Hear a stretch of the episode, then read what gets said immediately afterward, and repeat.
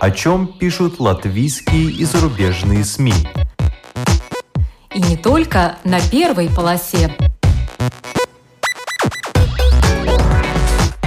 Медиа поле. На латвийском радио 4.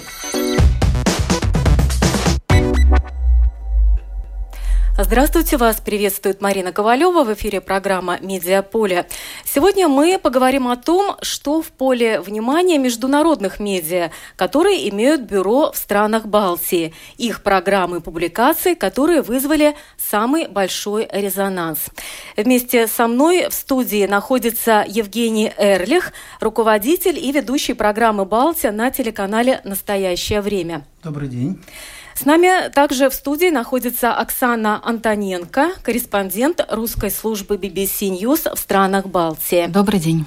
Евгений Эрлих, он работал во многих э, российских э, телеканалах в качестве военного журналиста, освещал конфликты в Чечне, Афганистане, работал в Израиле и на телеканале RTVI, а сейчас э, работает на такой платформе, которая называется в интернете Current Time TV. Расскажите, пожалуйста, вот что это за медиа? Потому что это не только телеканал и не только интернет-ресурс.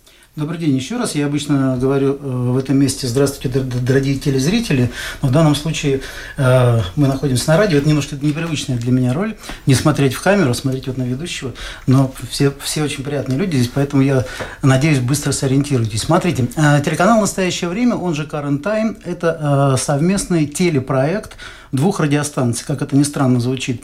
Радиостанции «Голос Америки» и радиостанции «Радио Свобода. Свободная Европа». Это проект, который очень удобно в нас сейчас кидать тухлыми яйцами, э, Госдепа в этом смысле. Нас финансирует Государственный э, департамент США. Э, мы на этом проекте, значит, две радиостанции объединились и создали телеканал «Настоящее время», потому что в 2014 году им вдруг неожиданно показалось, что времена Холодной войны после событий в Крыму так или иначе вернулись, а, телека... Радио Свободы и э, Радио Европа, Радио Свободы и Голос Америки запрещены в России, а разговаривать с русскоязычным телезрителям, радиослушателям, э, в общем, всем как бы очень хочется, потому что была изначально концепция этих двух радиостанций доносить иную точку зрения. Поскольку раз холодная война, то то и возвращаемся, в общем, к иной э, точке зрения, их попытки донести иной взгляд на ситуацию. И в этом смысле вот появился так канал, телеканал, телеканал «Настоящее время», и для этого телеканала раз в неделю я делаю программу 25 минут, которая выходит на телеканале под названием «Балтия». Мы выходим уже 4 года подряд. Раньше она называлась «Балтия неделя», это такая была больше информационная программа. Сейчас мы такой публицистический журнал, в котором рассказываем о самом интересном том, что происходит здесь, в странах Балтии.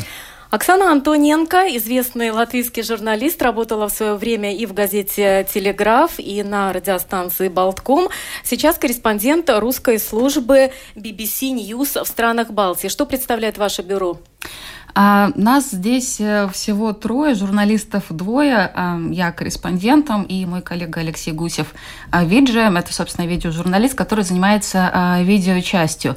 Я бы не сказала, что мы ставим перед собой какие-то идеологические, политические цели. Мы пытаемся делать какие-то интересные истории из балтийских стран, такие, которые зацепили бы, были бы интересны русскоязычной аудитории вообще везде. Она а, очень большая, то есть это не только все постсоветское пространство, это вся Европа, Америка, а какие-то человеческие истории, какие-то а, политические иногда вещи в балтийских странах, а, что-то историческое, а, что-то такое ностальгическое, очень а, большой разброс тем на самом деле.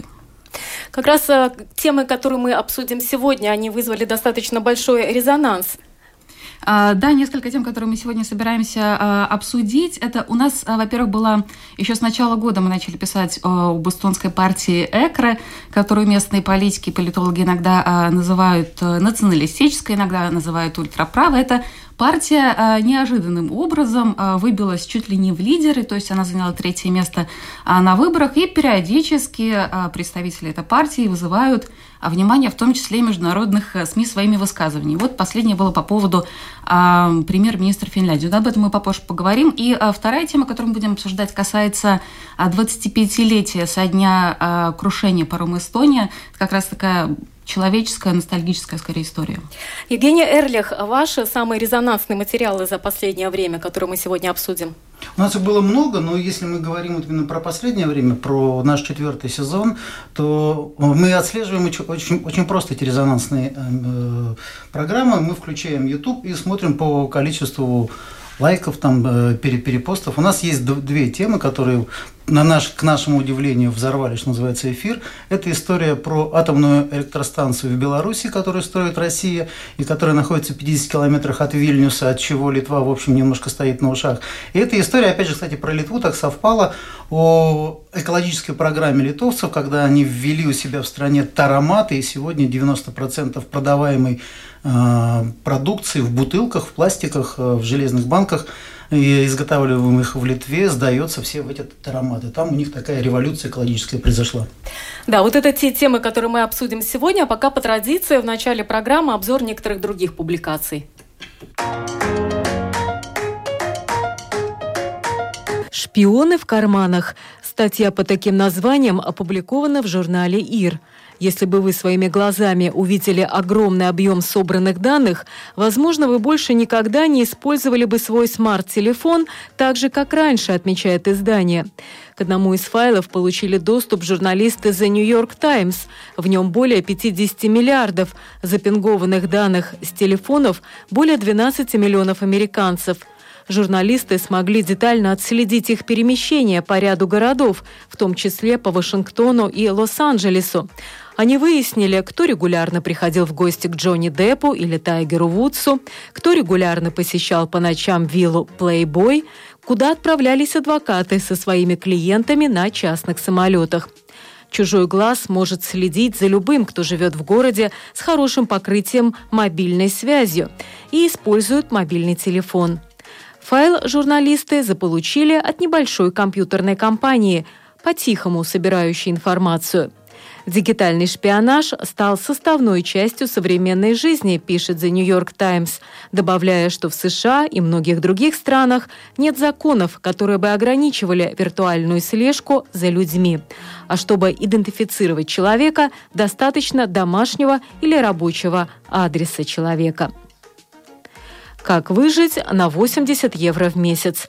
Ответ на этот вопрос попытался найти журнал «Майя Свесис», напоминая о том, что в этом году в Латвии минимальная пенсия повышена с 64 евро до 80. Но при этом само правительство признает, что размер минимальной пенсии по-прежнему слишком низкий. В Латвии минимальную пенсию получают около 20 тысяч пенсионеров – Издание напоминает, что перед выборами 13-го Сейма политики обещали в 2019 году минимальную пенсию 200 евро, а необлагаемый минимум 500. В прошлом году на 64 евро в месяц пытался прожить депутат Кековской краевой думы Гатес Лыцис. Этих денег ему хватило только на еду, а точнее на рис, макароны, 150 граммов мяса в день и никаких фруктов и овощей – в ходе эксперимента депутат похудел на 8 килограммов.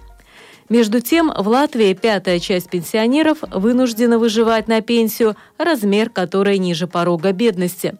В Латвии размер минимальной пенсии лишь ненамного превышает порог абсолютной бедности, определенный Всемирным банком. Бюро правозащитника ведет борьбу за повышение минимальной пенсии в Латвии.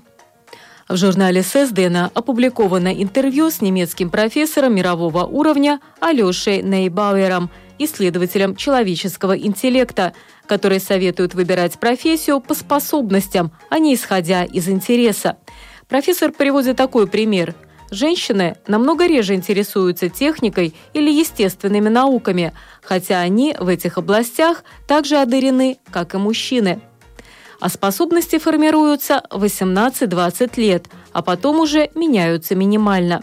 Способности – это то, насколько быстро и легко человек может освоить определенные навыки. Часто люди себя переоценивают, но иногда это срабатывает позитивно. Они берутся за то, что другие не осмелились бы делать.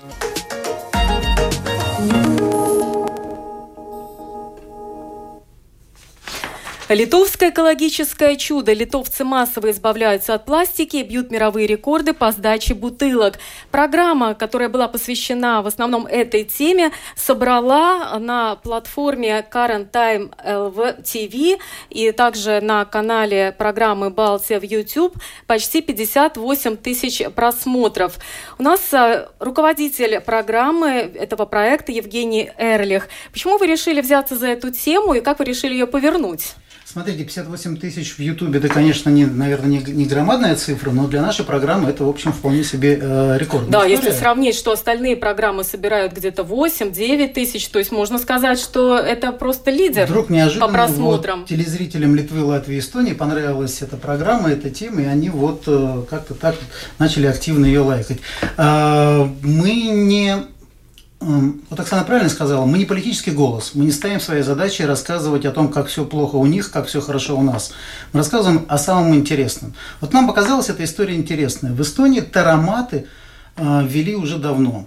В Латвии спорят до сих пор вводить, не вводить, и до сих пор их нет. Таромат – это э, такой аппарат, куда, где, куда люди сдают э, упаковку. Пластиковую, металлическую, стеклянную. Это умная машинка, которая сама потом сортирует, а человек получает или денежку, или чек, с которым потом он идет в, магазин. И вот литовцы посмотрели на западный опыт, взяли и рискнули, и поставили эти тароматы в массовом количестве практически у всех магазинов. Называется такая залоговая система сдачи тары. Такая немножко игра слов, потому что э, на каждую бутылку, производимую в Литве, они накинули 10 центов. И вроде человек покупает эту бутылку, но на 10 центов она дороже. Это вроде неприятно. С другой стороны, это же, э, эти же 10 центов заставляют его пойти э, и сдать эту упаковку. А если ему почему-то это не нравится, то прибежит другой человек, которого увидит эту бутылку на улице, как мы вот все э, помним, в Советском Союзе сдавали вот стекло, обычно стеклянные бутылки. В общем, это вдруг стало неким денежным эквивалентом. И неожиданно литовцам это понравилось, и получилось э, такой э, вроде бы предсказуемый, с другой стороны неожиданный для страны эффект. Страна стала очень чистой, на улицах не встретишь пластиковых или там бутылок или металлических банок, а с другой стороны 90 э, вот там там 3-4-5%, не помню эту цифру, уже сдаются в, в тароматы, тем самым э, перерабатывающая промышленность получила сырье, с, с которым она также распоряжается как с финансами. Часть сырья идет в, на переработку в Германию, часть, часть перерабатывает на, на месте. В общем, все хорошо у них. Да, и надо сказать, что сюжет э, смотрится на одном дыхании, потому что там очень много хорошей музыки, живых голосов, очень интересных историй. И давайте послушаем один из фрагментов о результатах этого процесса. Мы можем порадоваться замечательным результатом, достигнутым за неполных 4 года. В Литве собрано уже 2 миллиарда упаковок. Иными словами, если всю тару, которую жители Литвы сдали за три с половиной года, выложить в одну линию, она дотянулась бы до Луны и обратно. А ведь Литва маленькая страна, менее трех миллионов жителей. Получается, что литовцы к новому делу отнеслись крайне ответственно. Цифры подтверждают. 92% всей проданной в магазинах стеклянной, пластиковой и металлической тары люди возвращают на повторную переработку. Да, и что очень важно, как вы уже упомянули, сравниваете в сюжете, что происходит во всех трех странах Балтии. Казалось бы, эстонцы начали первыми, но результаты, которые действительно на европейском уровне впечатляющие, показывает именно Литва. Вот вашему корреспонденту удалось понять, почему так?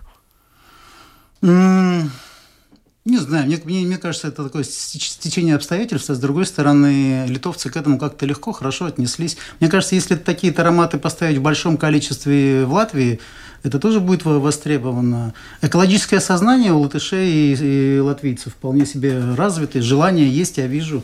А, а вот кидать эти пластиковые бутылки некуда.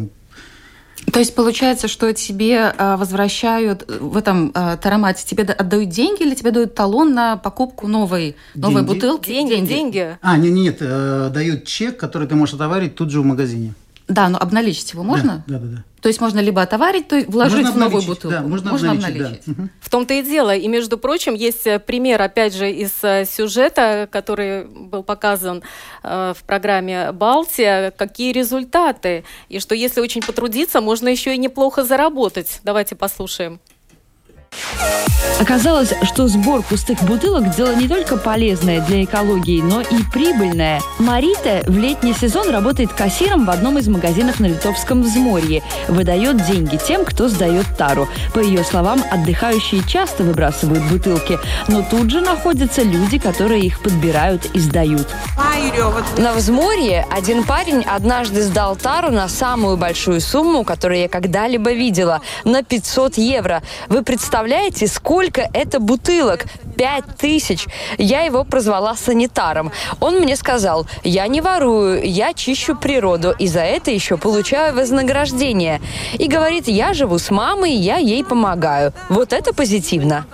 Явные минусы нынешней системы отмечают сами покупатели, что тароматы в Литве пока не принимают винные бутылки и бутылки из-под крепких спиртных напитков, а также бутылки, выпущенные в других странах. Для таких ограничений разработана даже специальная система контроля.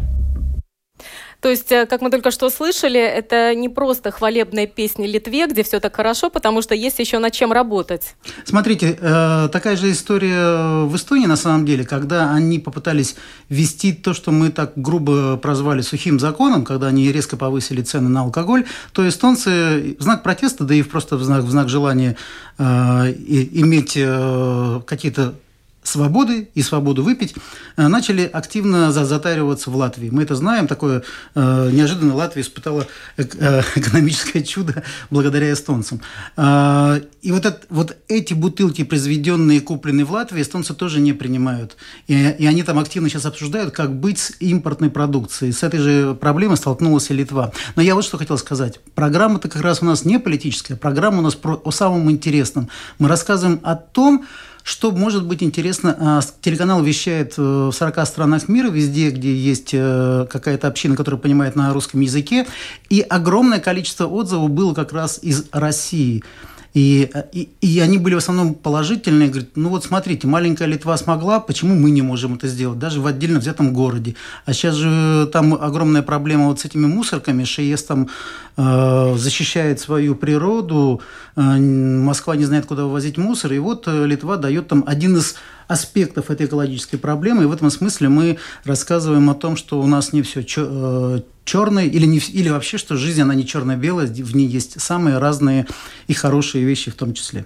Надо еще добавить, что программа «Балтия» – это примерно 20, иногда 22 минуты, и это не так, что э, вся программа посвящена только одной э, теме, например, литовцы массово избавляются от пластика, и все. Это очень такая, я бы сказала, даже многожанровая программа. Там есть и интервью, там есть и инфографика, там есть обязательно репортаж, есть аналитика, мнение эксперта и так далее. То есть у вас в этой программе были еще и другие темы затронуты.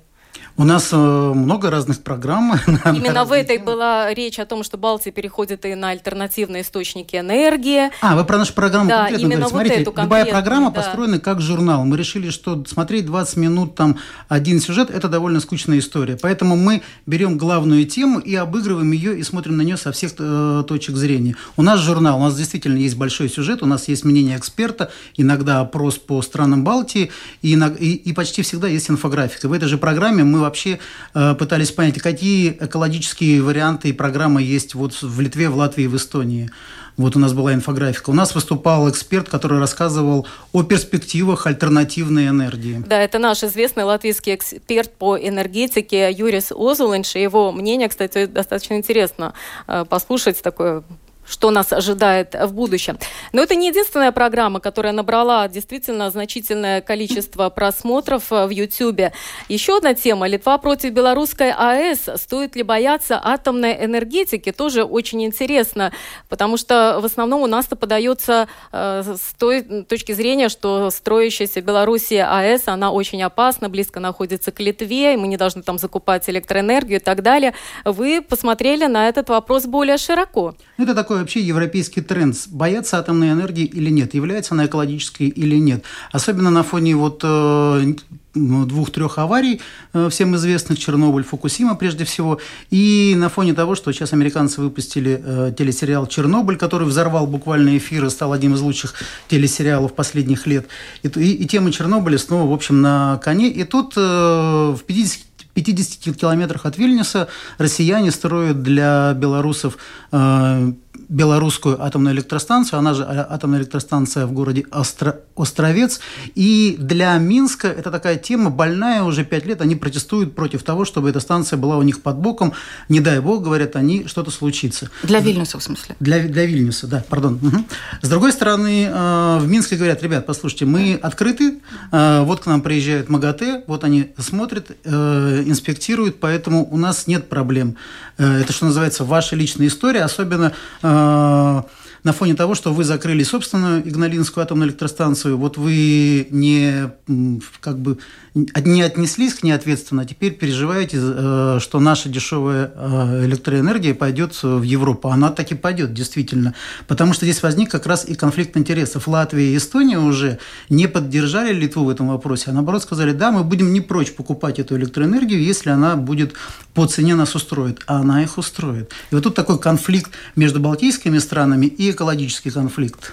Да, которого в очередной раз показывают, что нету этого балтийского единства, когда касается каких-то э, экономических вопросов, выгоды личной для себя. Но у нас есть возможность, Евгений Эрлих разрешил нам использовать фрагмент этой программы, чтобы мы услышали мнение и литовской, и белорусской стороны об этом проекте.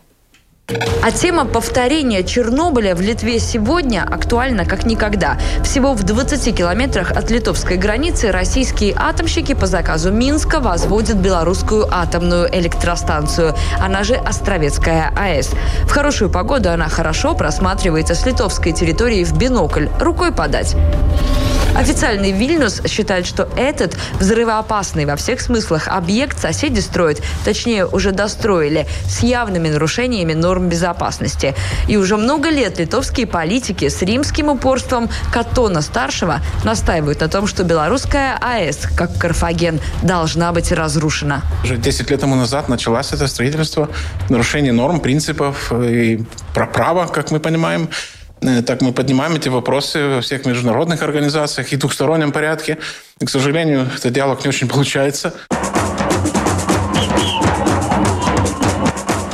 Диалога действительно нет. Стороны как бы не слышат друг друга. Официальный Минск просто не понимает сути претензий. Во-первых, э, оценку безопасности дает Международная организация по ядерной энергетике, МАГАТЭ. Э, поэтому все, все, как бы, все мнения должны исходить от нее. Пока все те стресс-тесты, которые проведены, не выявили никаких нарушений безопасности, даны определенные рекомендации, но это связано с повышением прочности атомной станции в дальнейшем. К, то есть в международных организациях к нам претензий нет. Что мне показалось сильным в этой программе, она началась с того, что статистика, где какие атомные электростанции построены и где еще собираются строить. И несмотря на все эти разговоры о том, что атомная энергетика может быть опасна, от нее надо избавляться, на самом деле ситуация это другая, если посмотреть по конкретным странам. Она везде разная, и с одной стороны есть мощное такое экологическое лобби, которое настаивает на закрытии, а с другой стороны есть не менее сильный лагерь ученых, физиков, атомщиков, людей, которые работают с наукой, которые развеивают мифы, определенные страхи, особенно страхи после Чернобыля, которые говорят, что за атомной энергетикой будущее, а никакие вот эти вот солнечные панели и ветряные не смогут сравниться с ней по эффективности. И мы сейчас находимся в самом эпицентре этой борьбы, что возобладает – какой вариант. Ну, например, вот сейчас финны планируют строить, эстонцы думают о новой а, малой электро... А, атомной электростанции, там какого-то нового типа второго порядка, не помню, как она называется уже. И мы приглашаем, приглашаем ученого атомщика, который нам это все комментирует, рассказывая, что, в общем, ребята, все не так просто, как кажется после сериала «Чернобыль». А вот чего я в этой истории не понимаю, это политическую составляющую, ну как политическую, наверное, а, политэкономическую. С одной стороны, балтийские страны говорят о том, что они хотят избавиться избавиться от всякой э, связи с восточными соседями, э, в том числе по части электроэнергии. Мы не хотим покупать электроэнергию у России, мы хотим быть э, независимыми, так ведь Беларусь там как бы рядом, АЭС строит как бы в том числе россияне. А вот что вы думаете по этому поводу? То есть мы все-таки, Латвия в смысле, пытается как-то ограничить себя? Угу. От... Здесь есть две истории. История политическая и история экономическая. Политическая история – это, конечно, история вот рядом с нами восточный сосед, а он нам вообще не сосед, он нам и, и, и друг, и не друг, и мы как бы с ним бы, конечно...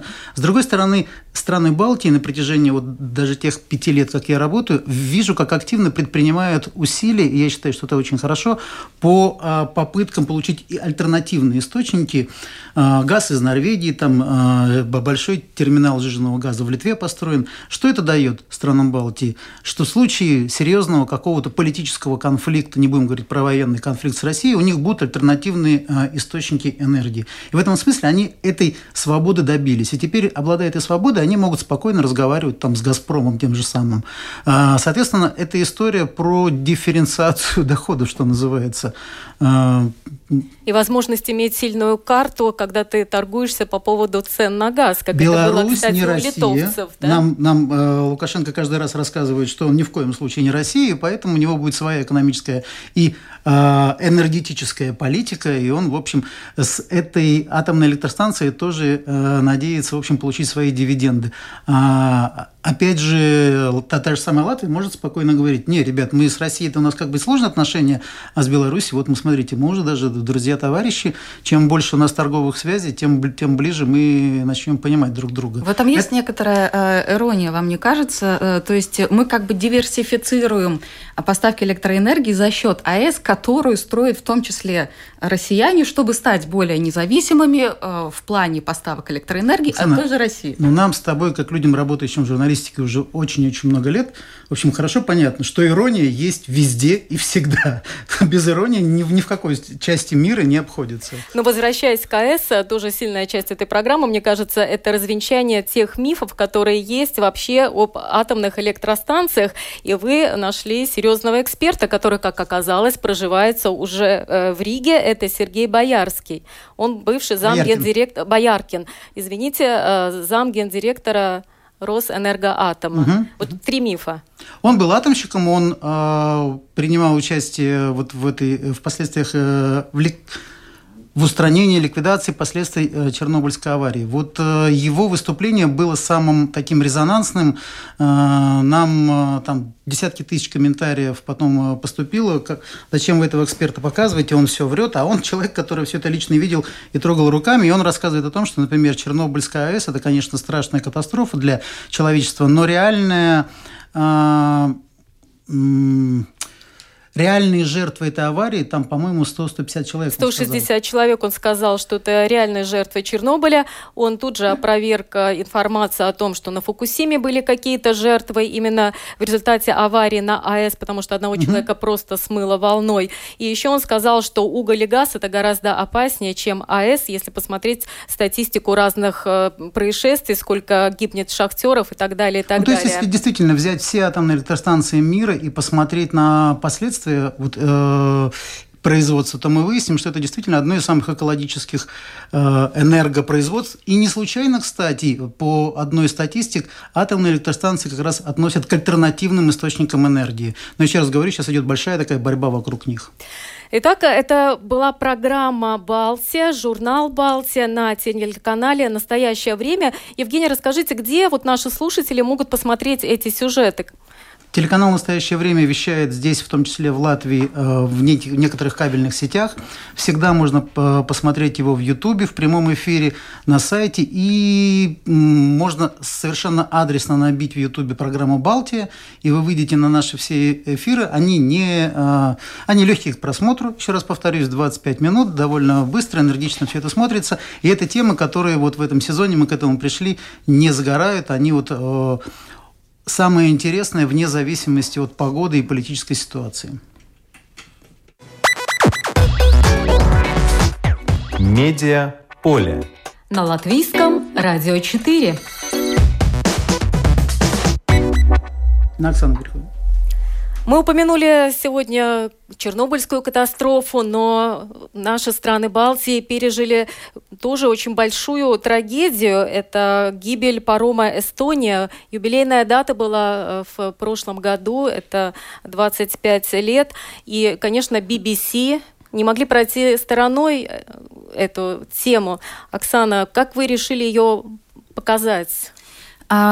На самом деле мы часто обсуждаем, какие темы э, можем сделать э, отсюда так, чтобы они э, заинтересовали широкую аудиторию. И учитывая, насколько резонансным, насколько громким была, насколько громкой была эта катастрофа тогда, в 1994 году, то, разумеется, ее очень многие помнят. Там на этом пароме были эстонцы, там были латыши, там были в том числе россияне.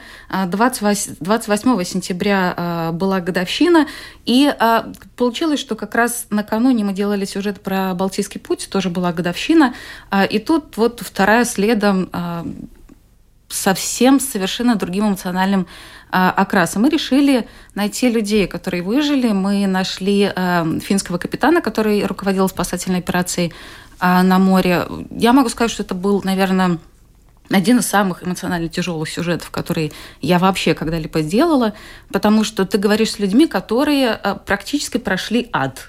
Кстати, легко ли капитан вышел на связь и согласился говорить? Прошло столько лет.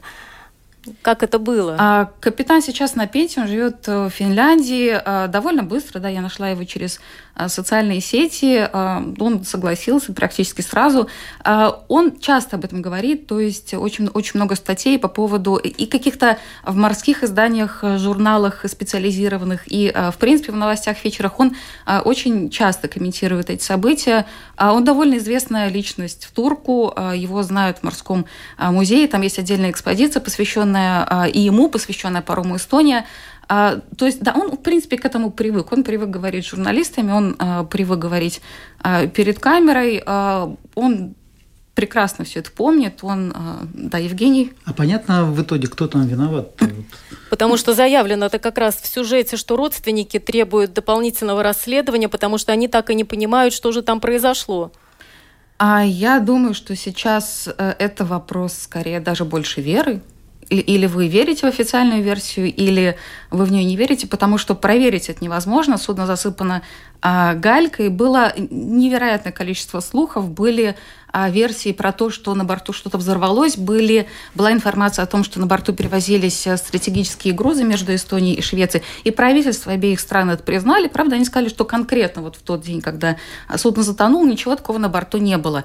А официальная версия а, отвалился визор. Визор – это носовая часть, носовые ворота, а, то есть такая треугольная, треугольная часть корабля. Она а, для того, чтобы машины заехали на паром, она поднимается, потом, значит, опускается палуба, и машина заезжает заезжает. Вот это, когда отвалился вот этот э, перед, получилось, что а, на месте носа у судна дыра. И Набрал туда, воды. И да, и туда очень быстро а, наполнилась эта палуба а, водой, а учитывая, что это автомобильная палуба, она а, практически без перегородок, то это большое а, открытое пространство, соответственно, как только набирается вода, судно наклоняется моментально от а, даже небольшой качкой. Учитывая, что был шторм, не самый большой на Балтийском море, но а, так или иначе судно очень быстро наклонилось. Потом, с, а, исходя из официального расследования, были настолько сильные волны, что они а, выбили стекла на четвертой и пятой палубах, там, где были рестораны, и, соответственно, вода еще быстрее хлынула вовнутрь, и а, оно затонуло, получается, судно затонуло примерно за час, Мы что когда изучали нормально. эту тему, потому что нам тоже она была интересна, мы все в некотором роде конкуренты, мы друзья конкуренты, вражеские голоса, друзья конкуренты. Мы да. пересекаемся, да? да. То я э, с, с удивлением обнаружил, что эстонская пресса очень часто пишет о том, что это дело не Э, закончено, что тайна покрытая мраком, что, в общем, официальная версия не выдерживает критики. То есть у, у населения есть такое недоверие к этой истории. А что капитан и... говорит, кстати, по поводу официальной версии? А, да, э, я хотела продолжить то, что э, сейчас сказал Евгений. Не только в Эстонии, в Швеции, в Финляндии очень много критиков. Э, критики от экспертов, от э, родственников. Э, люди не могут в это поверить. Во-первых, это сложно поверить, что судно таких э, масштабов, э, там было около тысячи человек на борту, затонуло. Вот он оно наклонилось. Буквально за 20 минут и полностью затонуло а, за час. Э, в это действительно очень сложно поверить. Поэтому родственники просят а, нового расследования. А, и, собственно, как раз а, за 4, кажется, дня до годовщины эстонский суд решил, что они начинают новое расследование. Как это будет проходить, никто на самом деле не понимает, потому что нужно, видимо, откопать этот, э, это судно, очистить его от гальки и как-то его осматривать. Ну, вот спустя 25 лет. этот вопрос? А, капитан был очень удивлен а, тем, что судно уже затонуло, потому что а, он туда пришел примерно через полчаса после того, как он получил сигнал бедствия. Он сказал, что он специально шел медленно, потому что, ну, как у него люди на борту, он не может ими рисковать. Он ожидал, что судно будет лежать на поверхности, потому что по всей теории, по, по, по, по всему своему опыту, он не мог поверить, что судно такого масштаба может настолько быстро затонуть. То есть у него сомнения есть? Сомнения есть практически у всех. Там такое э, стечение трагических обстоятельств, судя по всему, судя по официальной версии, в которое в принципе сложно поверить. Но вы пошли по пути, что вы сделали этот сюжет э, без э, дикторского текста, без мнения экспертов. Это были в основном воспоминания очевидцев, да? Почему? А у нас на самом деле две версии. У нас была версия для а, телепрограммы, которая у нас выходила а, на дожде еще до, до Нового года, и у нас была версия для а, соцсетей. Версии для соцсетей это ДВ. Они всегда делаются без звука, то есть без корреспондента. Версии для телевидения они а, с озвучкой. Из экспертов там был а, капитан. Почему мы пошли этим человеческим путем мы действительно хотели показать, как, вот, как это было. Вот люди, которые выжили, что они а, чувствовали, что они сейчас помнят. А, какие, какого бы эксперта мы ни нашли, э, они бы обязательно разделились на два лагеря. Кто верит в официальную версию, кто не верит. Проверить никто не может. Спуститься к этому судну сейчас никто не может. А доказательств ни у кого нет. Масса теорий заговора. За 25 лет было написано такое количество э, возможных и невозможных версий, что в них совершенно точно можно запутаться. И никто не может с полной уверенностью сказать, что там на самом деле произошло. Вот сейчас мы предлагаем вашему вниманию послушать фрагмент э, сюжета русской службы BBC News как раз вот эти человеческие истории. Ты ничто. Реально ничто. Ты ничего не можешь сделать. Да. Такое уже точка, что не можешь сам выдержать. Там эти вертолеты летят, никто нас не видит. Там ночь, этот буря вокруг. This could be the last moments of my life. We can't hit any shore because we were in the, in the open sea.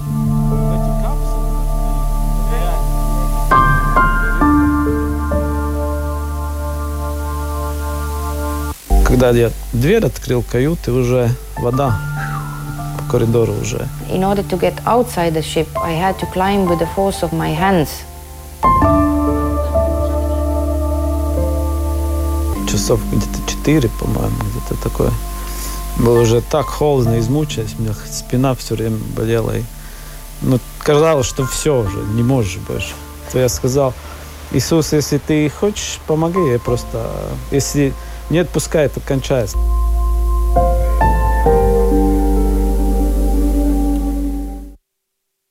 Вот этот человек, который обратился к Богу с просьбой спасти его жизнь, это Инс Клявинш, один из выживших пассажиров э, парома «Эстония». Где он сейчас? А он сейчас живет э, в Латвии, он э, работает в самоуправлении Валмеры, живет в сельской местности на, в своем доме. Там мы, собственно, с ним и встречались. Он был пассажиром, он был довольно юным, ему было 22, кажется, и он ехал в Швецию к невесте. Он был, как он сам говорит, и это, кстати, отмечают э, очень многие, он был в хорошей физической форме. Выжили в основном молодые, а, в первую очередь мужчины и люди, которые были в хорошей физической форме. Иначе выбраться из корабля э, шансов практически не было. Но вот эта женщина, которую мы слышали, которая говорила по-английски, это Сири Сама, ей было тогда 25 лет, она работала на пароме бухгалтером, она как раз вот в этом отрывке рассказывала, как ей пришлось просто на руках подтягиваться, чтобы э, выползти, да, и спастись.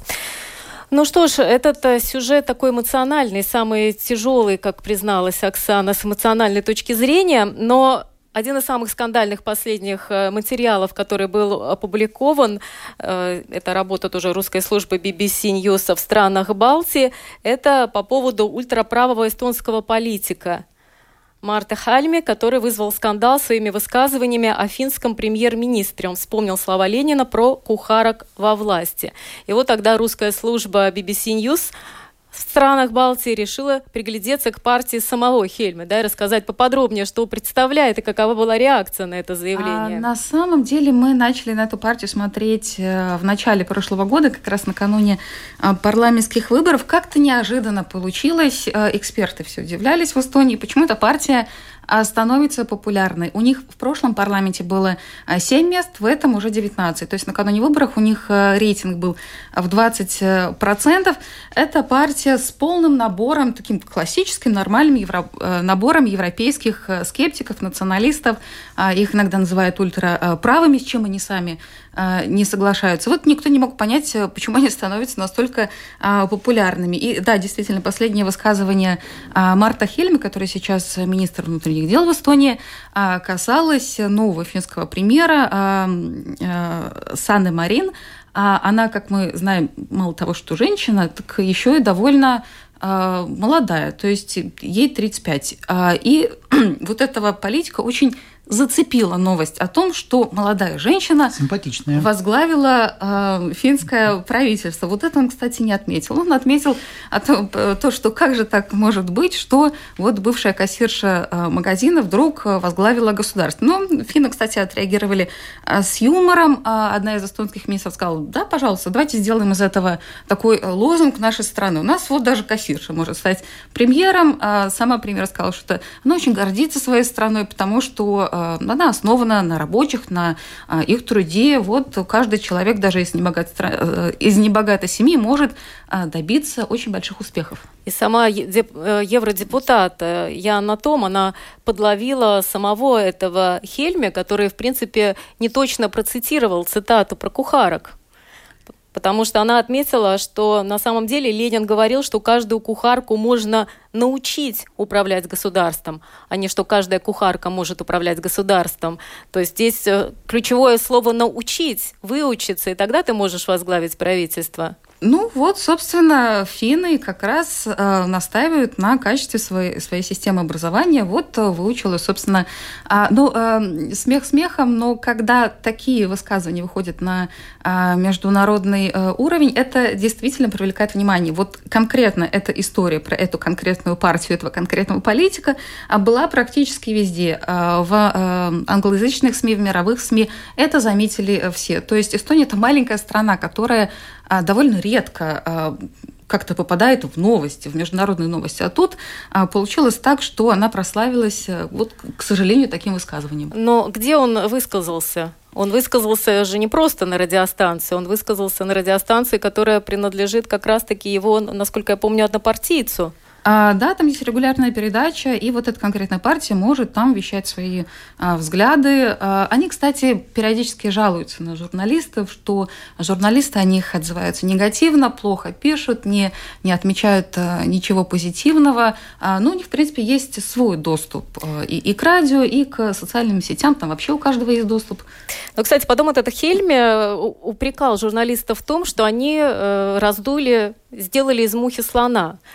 Э, вот, э, кстати, что вы думаете, Евгений Эрлих? Может быть, нужно просто не обращать внимания на такие выходки, и никто бы не узнал, и в мире Нет, бы не узнали. Сказанул что-то, сказанул, никто бы об этом не узнал, кроме слушателей одной какой-то радиостанции, если бы это не подхватили и не понесли бы дальше в мир. Надо понимать, что там два Хельми, там отец и сын, и оба они, в общем, э, достойны лавров Жириновского. Представьте себе, что два, два Жириновских прорываются к власти э, в России, становятся оба э, министрами и очень-очень влиятельными людьми. Одно дело, когда ты несешь что-то вот с трибуны Госдумы, но ты всего-навсего депутат или лидер фракции. А другое дело, когда ты находишься во власти, причем во власти в стране, которая входит в Евросоюз, и где есть определенные принципы этического поведения. Эта же партия отметилась тем, что накануне выборов, это был тоже большой скандал, что накануне выборов они обозвали, например, русскоязычных Э, эстоноземельцев, там э, так говорят в Эстонии. В общем, э, русских граждан Эстонии тиблами, то есть такими